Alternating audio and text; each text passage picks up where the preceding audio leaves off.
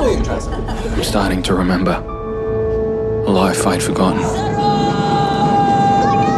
You okay? I had another family.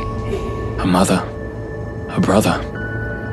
I can still see their faces. What happened?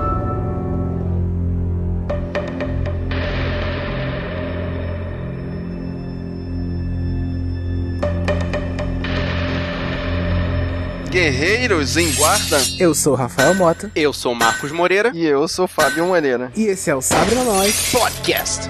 E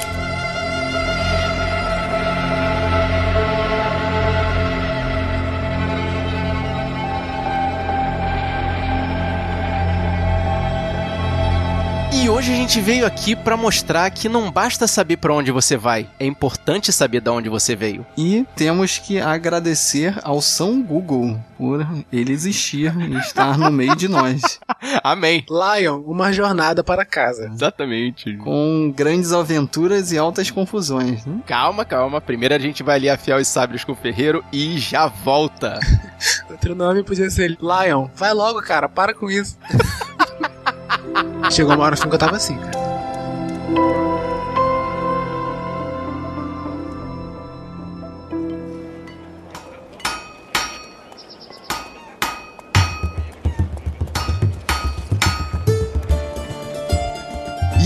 Chegamos na melhor fase do ano, em que a gente vai ver um monte de filmes que a gente não espera, mas que acabam sendo os mais marcantes, os mais surpreendentes, ou os que vão ficar eternizados na história do cinema. E se você é hipster e fala, ah, mas esses são os que têm mais investimento em marketing, filme de Oscar não são exatamente os melhores. A gente tem que começar de algum ponto. Bom, vocês viram que os mais esperados por nós são os blockbusters. Então, nosso ponto de partida para os mais alternativos é a lista do Oscar. Vamos tentar falar do máximo de filmes possível por causa disso. Portanto, os programas dessa época vão ser mais curtos, sem spoilers e não vão ter leituras de mensagens. Desculpa aí, James. Mas primeiro, se houver spoilers, vão ser lá no final do programa e vai ter o aviso. Nem por isso vocês devem deixar de mandar sua palavra pra gente. Vamos ler todas as mensagens num momento de leitura futuro, assim que a correria do Oscar acabar. Então, guerreiro, se você quiser deixar sua palavra, manda o seu e-mail pro sabrenanois.com.br ou entra aqui no sabrenanois.com.br e comenta os nossos posts. E vocês sabem, vocês podem encontrar a gente também pelas redes sociais, o Facebook, Twitter ou Instagram. É só procurar Sabe na Nós tudo junto. Se quiser deixar uma mensagem de texto ou de voz pra gente, você sabe que a gente tem o nosso WhatsApp. O telefone é 21 99569 0065. E para trocar uma ideia com a gente em tempo real, procura o nosso grupo no Telegram,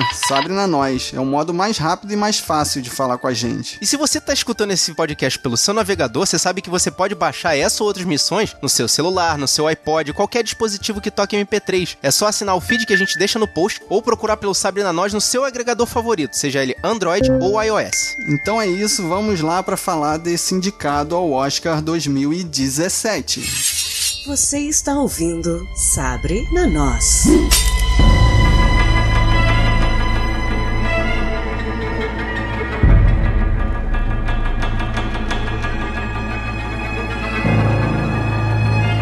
Filme indicado a seis Oscars. Melhor filme, ator coadjuvante pro Dev Patel. Como assim coadjuvante, cara? É porque tem muito, muita gente fazendo o mesmo personagem, Fábio. Tem três pessoas fazendo o mesmo personagem, na verdade. Forçação de barra, mas. Eu acho que foi mais por chance dele ganhar, entendeu? Sei lá, se colocar como ator coadjuvante.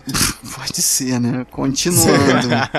Atriz coadjuvante Nicole Kidman. Essa tá espetacular. Sim. a maquiagem dela é bacana, Maquiagem, né? Ela cara, tá com ela uma tá idade no camaleoa. início do filme e depois acabadona no final. Excelente. Roteiro adaptado, fotografia e trilha sonora. A trilha sonora não me marcou, cara. Marcou foi fotografia. Meu Deus. Foi como o Rafael tava falando em off, cara. As cenas que mostram esse filme são espetaculares, assim. Todas as cenas abertas. Isso, de plano aberto, né?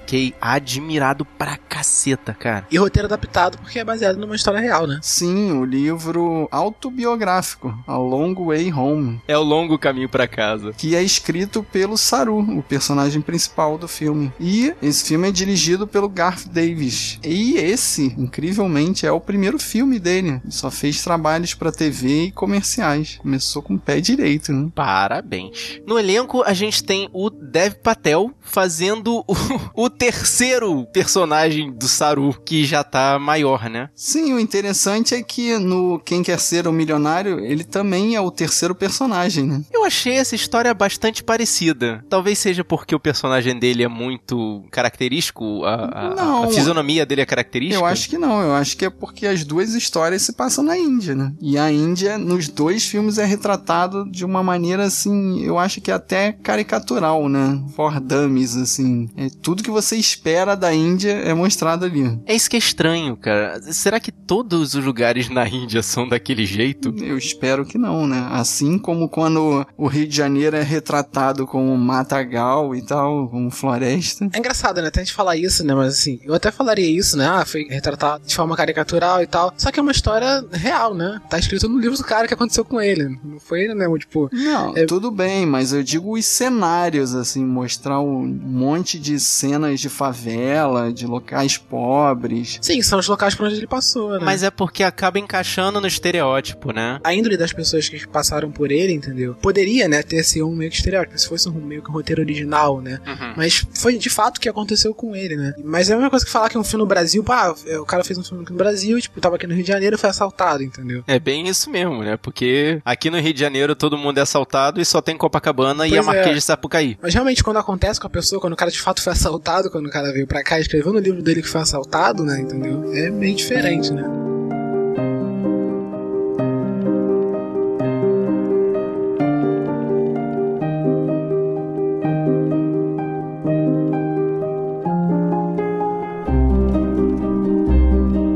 Fazendo o papel da namorada dele já na Austrália, temos a Rooney Mara. Eu achei, assim, o personagem, a Lucy, totalmente desnecessário pra história. É o que o Rafael tá falando. Pode ser que no livro tenha ela, mas no filme, todo aquele núcleo que é apresentado ali da faculdade, eu achei totalmente desnecessário pra história andar. Eu achei que nesse ponto da história é, acontece mais pro terceiro ato, né? O filme ele Uhum. meio que desanda assim de ritmo, entendeu? Você vê que É, ele ele fica. fica perdido, É, né? ele fica meio arrastado, assim, a história dele com a Lucy, né? Com a personagem da Rony Mara. Assim, a história dele com o irmão dele, que a gente vai falar daqui a pouco, é essencial pro filme, até, pra história dele. Agora, esse lance da, da- dele com a namorada, sei lá, acho que eles deram uma. Mas essa é que é a questão. Eu fiquei confuso, eu fiquei, na verdade, sentindo falta de mais cenas entre ele e o irmão. Eu queria entender melhor a relação dele com o irmão e, e aquele conflito que o garoto tinha, porque ele parecia ser o, o- o prodígio e o irmão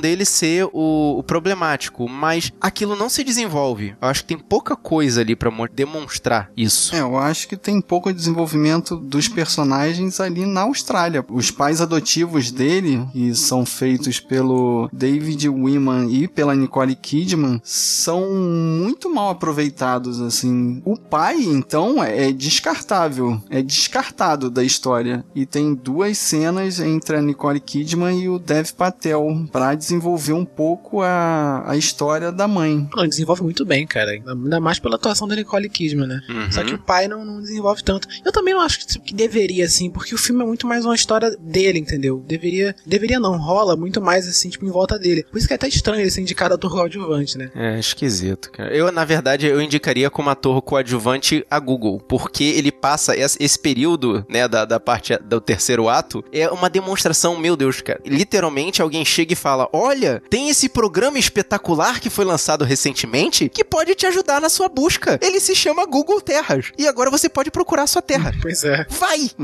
O impressionante é que isso é uma história real, né? Mas você já tá falando do Google, resume aí a história. Basicamente é a autobiografia do Saru, que se perdeu da família com 5 anos de idade na Índia e foi adotado por uma família australiana. E procura pelos pais biológicos que estão há muito tempo perdidos usando o Google Earth. Exatamente. E é interessante você ver que ele é uma pessoa partida. A falta que a família, né, a, a situação que gerou ele se separar da família original dele, a família biológica, causou um trauma irreversível nele, que só foi curado quando ele efetivamente foi se encontrar com a família, né? Mas eu achei assim que, vamos lá, no filme fica complicado você entender por que ele esperou esses 20 anos. Existe um ponto, porque passa todo esse tempo, né? Esse tempo dele lá na Austrália. E quando acho que tem um momento momento no filme, eu não sei se, não vou falar porque acho que é um pouco de spoiler, mas chega um momento no filme, guerreiro, que o cara percebe que ele tem que ir atrás, que ele tem que começar a sua jornada de volta para casa, né, que é o nome do filme. E esse ponto que é interessante. Eu, eu não tô querendo dizer que esse filme é uma propaganda da Google, em momento nenhum, mas até, assim, o desenvolvimento até chegar no ponto em que ele consegue efetivamente encontrar o lugar onde ele nasceu, é assim, uma, um tiro no escuro, uma jogada de sorte, uma coisa muito que eu achei muito. Deus ex machina é a expressão. É exatamente. Eu tava tentando fugir da expressão, mas é exatamente isso. É muito Deus ex machina, sabe? A coisa é feita para finalmente concluir. Parece que não existe uma quebra de expectativa. A expectativa é essa e é lá que ele chega. Então, isso é um erro de adaptação. A história pode até ter sido assim, mas se a realidade é assim, inventa um pouco, cara. Conta uma história diferente, porque pareceu ficção demais, né? Mas chega naquele ponto que a gente fala, pô, por que, que eles estão romantizando uma história real, entendeu? Ah, ficou romantizado demais a forma com que ele encontrou. De repente foi, tipo, foi um tiro no escuro que ele deu ali e ele encontrou a vila dele. Tava passando pelo Google Earth ali e encontrou, entendeu? Então, mas ficou feio. Se, se foi assim É. realmente que aconteceu, ficou feio pra contar a história. Adapta, dá uma volta um pouco maior. Ou, ou fosse mais seco, criasse, na verdade, um enredo que ligasse o ponto A ao ponto B de uma forma mais sóbria, de repente, sabe? A- essa coisa do tiro no escuro pode até ser que seja verdade, mas ficou muito. Simples. Não, não, ficou, ficou muito demais. Como é que eu posso falar? Ficou, ficou muito exagerado. É agora né? que eu entendi o que vocês estão querendo dizer. Acho que isso foi- até soa um pouco exagerado, até pela forma com que é o terceiro ato do filme, que é um pouco arrastado e tal. Uhum. Acho que por isso que, que ficou meio estranho, assim, a forma com que ele encontrou. É porque por uma coisa que ficou mais filosófica, né, foi tão abstrato, a solução aconteceu de uma forma muito, tipo, exagerada demais, assim, tipo, ah, finalmente eu consegui porque eu cheguei no ponto de quebra, vamos dizer assim. Uhum, Não parecia ser assim, entendi. entendeu? Podia ser mais simples. Não, na realidade tinha que ser um pouco mais complexo. Foi muito fácil. Ih, mas cada um tá pra um lado aqui. aí. Esse, esse nosso, a gente tá achando isso por causa do, do, do filme em volta, né? Por causa do, do- da quebra de ritmo do filme, né? É, é porque tem tantos conflitos e tantos confrontos e tantas situações e, e eu acho que deveria ter sido diferente, sabe? Mesmo, é, é aquele negócio que o Fábio já falou. Mesmo que tenha sido verdade, Conta uma história, né? Eu acho que a narrativa, assim, não foi. Ficou muito fácil. O final, então, é meio frustrante. faltou elaborar. Não, acho que não. Acho que, acho que essa quebra, acho que ela vale a pena, assim. Tem esse, esse deslize no final do filme, mas acho que o final mesmo, o final do filme vale a pena. Ah, vale. Vale porque eu chorei feito um idiota. Também. O finalzinho eu chorei feito um neném, cara. Desculpa. Malditos ninjas cortadores de cebola. Agora é uma constatação que a gente tá fazendo aqui com os filmes de Oscar, né? É terminar com as fotos das pessoas reais, né? Das pessoas que foram baseados a história. O baseado numa história real e tá aqui pra te mostrar. Aqui, ó. Aqui, ó. Aqui, ó. E